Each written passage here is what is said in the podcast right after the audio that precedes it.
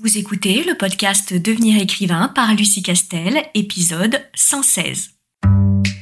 Bienvenue sur Devenir écrivain, le podcast pour démarrer et réussir votre carrière d'écrivain. Et maintenant, retrouvez votre animatrice Lucie Castel, autrice publiée à l'international, formatrice et conférencière. Bonjour, je suis ravie de te retrouver pour un tout nouvel épisode de podcast et celui d'aujourd'hui ben, en fait, me rend particulièrement joyeuse. C'était un épisode que je voulais faire depuis euh, longtemps et j'espère qu'il te plaira. Aujourd'hui, je voudrais aborder les tropes que je déteste. Alors pourquoi est-ce que j'ai décidé euh, de faire cet épisode de podcast un petit peu euh, particulier? Dans le sens où je vais te donner mon sentiment personnel et ce dont on va parler là pendant cet épisode, c'est uniquement de mon goût. En fait, si j'ai décidé d'aborder ce sujet que je trouve assez euh, ludique, c'est euh, tout simplement parce que je voudrais lancer auprès de toi ce, débat et en tout cas cette euh, interrogation de finalement quels sont les tropes que toi tu aimes ou quels sont les tropes que toi tu détestes? Parce qu'en fait, je me suis aperçue quand je me suis lancée dans l'écriture de, romans et quand j'ai surtout décidé d'en faire un, métier, que finalement j'écrivais les histoires que j'avais envie de lire. Euh, des choses qui parfois m'ont manqué ou au contraire des choses que j'ai adorées dans certaines de mes euh, lectures et que j'ai intégrées, euh, digérées et j'en ai ressorti une sorte d'hommage plus ou moins conscient et ça a participé à bah, nourrir mon imagination et, et ma muse et mon inspiration bien évidemment. Et je ne serais certainement pas l'autrice que, je suis avec ces, thèmes qui l'obsèdent, avec la façon dont j'ai de, construire mes personnages ou mon intrigue et qui, euh, et qui euh, est complètement propre, comme ça t'est propre évidemment toi aussi. Bref, je ne serais pas l'autrice que, que je suis si je ne m'étais pas euh, un peu posé cette question de alors ça typiquement dans les romans je déteste ou au contraire alors ça dans les romans mais j'adore. Et donc je me suis dit que ce serait très intéressant d'un point de vue euh, professionnel, encore une fois, hein, d'auteur à auteur, de collègue auteur à autre collègue auteur, de partager ça avec toi pour que éventuellement tu puisses réagir et te dire alors moi c'est pareil mais ça mais je déteste et que surtout tu te demandes pourquoi est-ce que tu détestes? Parce que c'est pas le tout de dire alors ça typiquement euh, ce trope narratif j'ai horreur de, de, de, ça. Mais surtout ce qui est important c'est de te demander qu'est-ce que ça euh, retoque chez toi? Sur quoi ça appuie chez toi pour que tu détestes ça. Et du coup, ça va te permettre de creuser évidemment l'inverse quand tu bâtiras euh, tes prochains euh, récits. Au contraire, euh, de te dire, alors moi non, pas du tout, ce trope-là, j'adore, c'est au contraire un de mes préférés, et de te demander toi-même, pourquoi est-ce que tu adores ce type de, de trope? Qu'est-ce que ça évoque en toi? À quoi ça fait écho profondément en tant que auteur de, de roman pour te permettre de creuser ce type de trope ou de thématique et peut-être ça va te donner euh, des idées, ça va nourrir ton imagination et euh, ton inspiration. En tout état de cause, ça va enrichir ta, plume. Lire enrichira toujours ta plume, je ne cesserai jamais de le dire. Ensuite, je voudrais juste faire un petit point de, rappel. Euh, j'ai déjà abordé la, question des, des tropes hein, dans les épisodes précédents de ce podcast, hein, notamment dans les grands genres littéraires, en romance, en fantaisie, en polar, etc. Le trope, c'est un motif narratif. Euh, lorsque euh, on a commencé, euh, quand je dis on, c'est des auteurs hein, qui ont commencé à, à, écrire certaines histoires avec des thématiques récurrentes, les analystes littéraires se sont mis à évidemment étudier ce type d'histoire qui reproduisait un motif narratif. Par exemple, quand on avait un enquêteur, euh, quand on avait un meurtre, on avait une galerie euh, de personnages plus ou moins coupables, et on avait la résolution de l'enquête. On s'est rendu compte que de plus en plus d'auteurs écrivaient autour de ce motif narratif. Et les analystes, évidemment, ont commencé à parler de grand genre de polar. Tout comme ils ont identifié un motif narratif pour un grand genre de romance, un grand genre de fantasy, etc. Le motif narratif, s'il fonctionne, c'est parce que le lecteur apprécie ce type de motif. Et ce n'est pas parce qu'on reprend un motif narratif, c'est pas parce qu'on reprend un trope que du coup euh, on, manque d'originalité. En fait, ce qui fait l'originalité d'un auteur, et je ne cesserai de le, répéter, c'est la façon dont on intègre ce trope, ce ce motif narratif, c'est la façon dont on crée des personnages qui nous sont propres, donc uniques. Et, le, le, récit, le déroulé du trope est forcément unique aussi. Tout ça pour dire qu'il y a une différence entre le trope, le motif narratif, et le cliché. Le cliché, c'est une sorte de dénaturation du motif narratif. C'est quand on prend un motif narratif et que euh, on, creuse pas la question, qu'on le fait de façon euh, complètement automatique et désincarnée et répétitif. Et là, quand le motif narratif manque de sens, alors il devient un cliché. En résumé, trop cool, cliché pas cool. Donc, ce dont je vais parler euh, là, c'est plutôt des motifs narratifs. Alors, euh, évidemment, dans certains livres, c'est fait de façon extraordinaire, donc ça passe, mais en règle générale, quand je me trouve face à ce type de trope, je grince des dents parce que pour moi, c'est quelque chose qui a du mal à fonctionner. Alors, le premier dont je vais te, parler, et j'espère que ça suscitera euh, chez toi le débat ou en tout cas euh, des interrogations et, la réflexion, c'est euh, typiquement, et c'est tous les genres confondus, hein, typiquement l'héroïne en attente d'être révélée par un homme. Alors c'est un, un, trope euh, bien sûr qui, euh, qui me hérisse le poil parce que euh, je pense que tu t'en es peut-être rendu compte si tu écoutes mes podcasts ou si tu as assisté à mes masterclass. Je suis féministe. En tant que juriste en plus, je milite depuis des années pour l'égalité des droits hommes-femmes, pas que, mais sur la question du féminisme homme-femme et surtout sur la déconnexion complète de la question de la nature de nos organes reproducteurs par rapport à un certain nombre d'accès des droits que je pourrais avoir ou pas selon la nature de mes organes reproducteurs. Ceci étant donc dit, forcément que le trope de l'héroïne qui est systématiquement en attente d'être transformée, métamorphosée et révélée par un homme, j'ai envie de dire en 2021, vous êtes sérieux?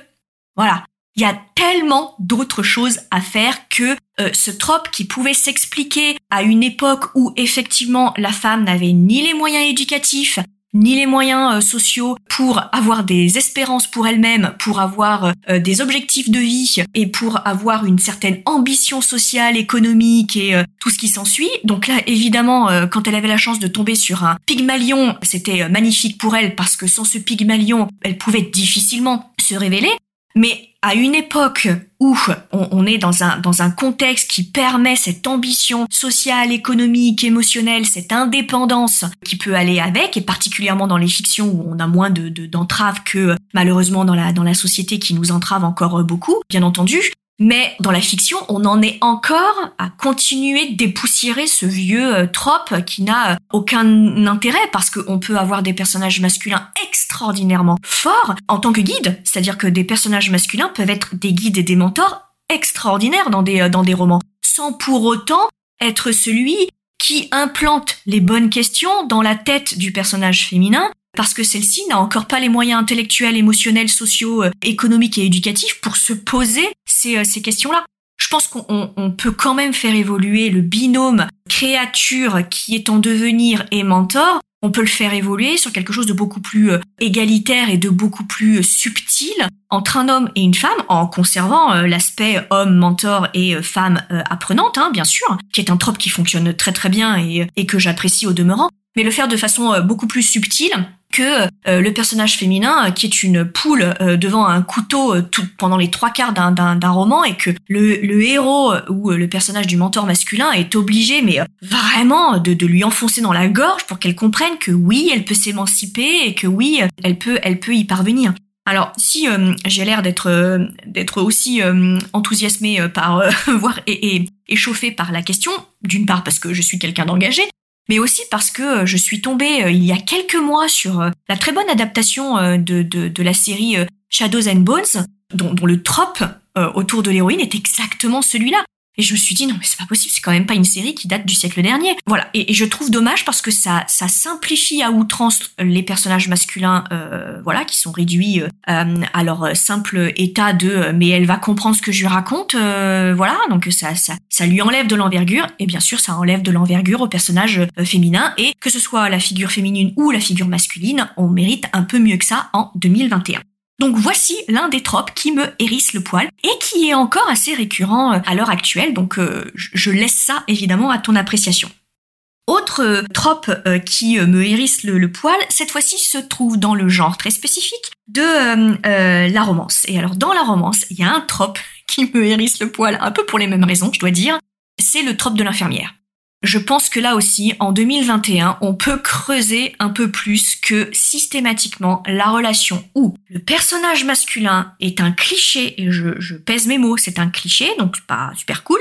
Donc un cliché de euh, j'ai tout réussi dans la vie, je suis puissant, je suis fort, mais du coup euh, euh, je, je, suis complètement cassé, je suis complètement détruit de l'intérieur, je ne fais confiance à personne, je n'aime personne, euh, je n'arrive pas à m'ouvrir, etc.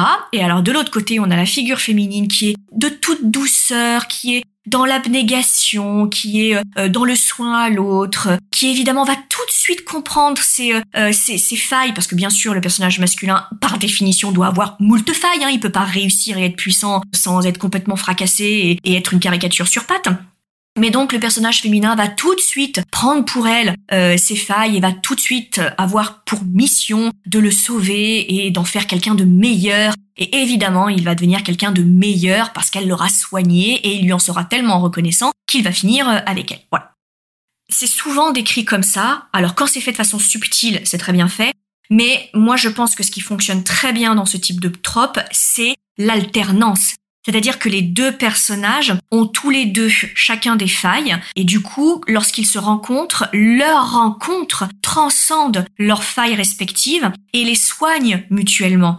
Il y en a pas un qui est complètement cassé et euh, qui a pas conscience de devoir être sauvé et, l'autre qui euh, par abnégation parce que vraiment elle est dans le soin à l'autre et euh, voilà, elle, elle veut absolument le sauver.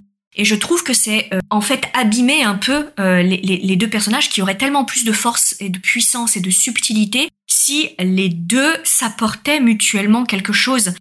Et, que le héros soit pas systématiquement dans la relation parce qu'il est reconnaissant, parce qu'elle l'a vu tel qu'il était, elle lui a détecté euh, les failles et voilà. Bon Dieu qu'il aille faire une séance chez un psy et il la paye on n'en parle plus. Mais voilà, très clairement. Bref, je, m'emballe un peu, mais, mais voilà le genre de trope qui me gonfle un petit peu et qui me hérisse le poil c'est peut-être pas du tout ton, ton, ton cas, hein. auquel cas évidemment je, t'encourage à réagir et à débattre, hein. c'est, euh, tout le, but de cet épisode.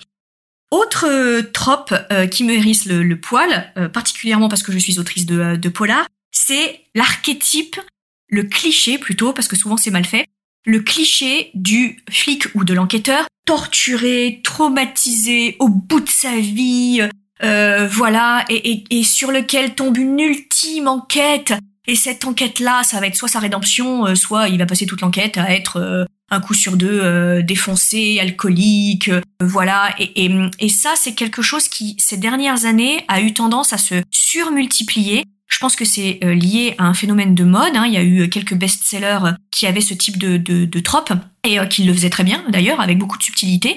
Et du coup, comme c'est souvent le cas quand on a un best-seller ou un buzz ou une success story sur une histoire, on a tendance, quand je dis on, c'est souvent les éditeurs, hein, poussent un peu pour euh, multiplier euh, les avatars de, ce type d'histoire pour s'engouffrer dans le phénomène de mode.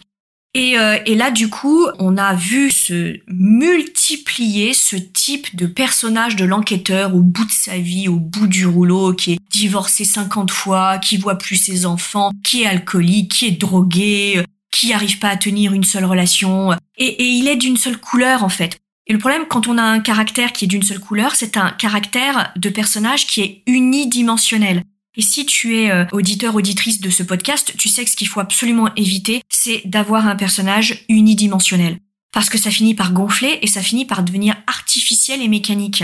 Et, et quelqu'un qui est d'une seule couleur, c'est quelqu'un qui est profondément ennuyeux parce qu'on on sait tout de suite comment il va réagir puisqu'il est d'une seule couleur. Et moi, c'est ce que j'appelle le syndrome Batman. C'est pas un secret euh, si tu me suis un peu sur les réseaux euh, sociaux, je t'encourage à le, faire. Vraiment, le personnage de Batman, pas l'univers, mais le personnage de Batman est un, de mes personnages, mais vraiment le, plus détestable, parce que il est d'une seule couleur. Et à un moment, on s'ennuie parce qu'il est ultra prévisible. On sait évidemment comment il va voir le monde en noir, comment il, va s'habiller en noir, comment il va parler euh, aux personnes de façon complètement désabusée, voilà, de toute façon, il voit le verre à moitié vide continuellement, donc il n'y a pas de surprise avec ce type de, personnage. Et c'est le problème de ce type d'enquêteur, je trouve, c'est qu'ils sont souvent unidimensionnels. Et du coup, bah, ça plombe un peu euh, le, récit. Pour moi, en tout cas, je trouve beaucoup plus intéressant d'avoir un personnage qui a l'air d'être tout à fait équilibré. Et au fur et à mesure de l'enquête, bah, on se rend compte qu'il a de sacrées valises.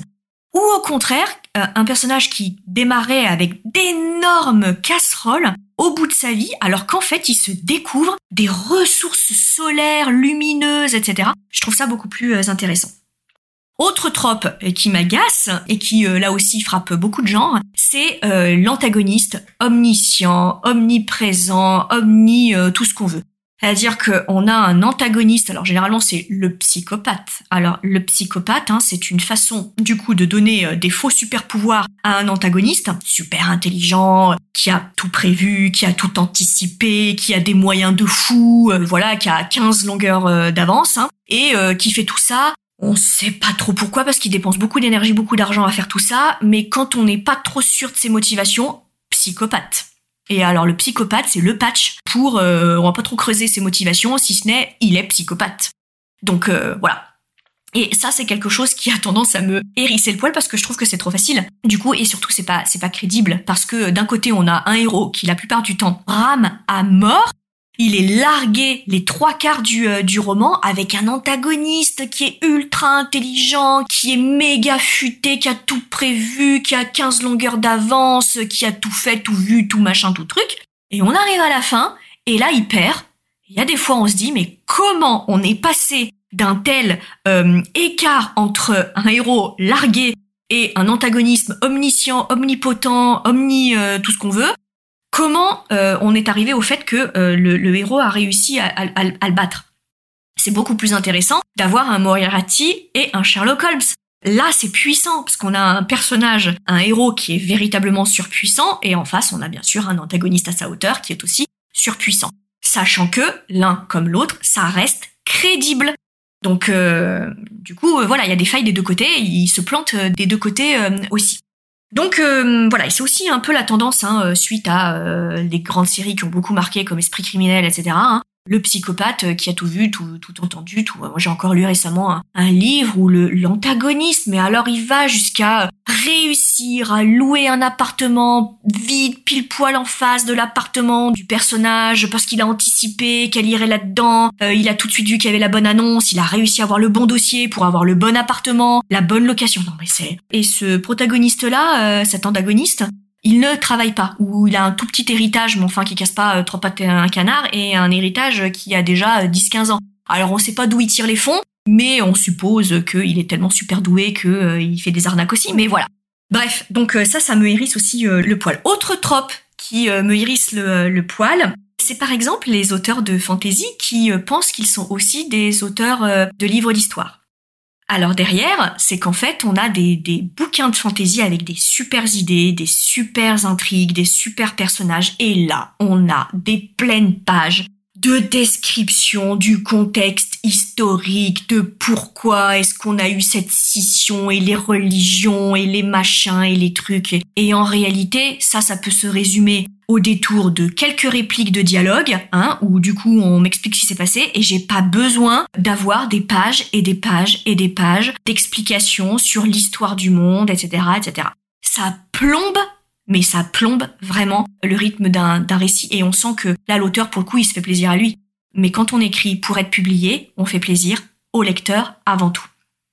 Donc euh, dans la même veine, la SF qui euh, se prend pour un roman de vulgarisation scientifique, ben, c'est toujours pareil. Hein. Moi, quand euh, j'ai un, roman dans lequel le héros va prendre le métro, si on m'explique pendant trois pages comment fonctionne le métro, je m'en fous. Concrètement, c'est pas ça qui est important il prend le métro. Alors si le métro il a un problème, bah alors qu'on m'explique euh, quel est le problème technique, ok.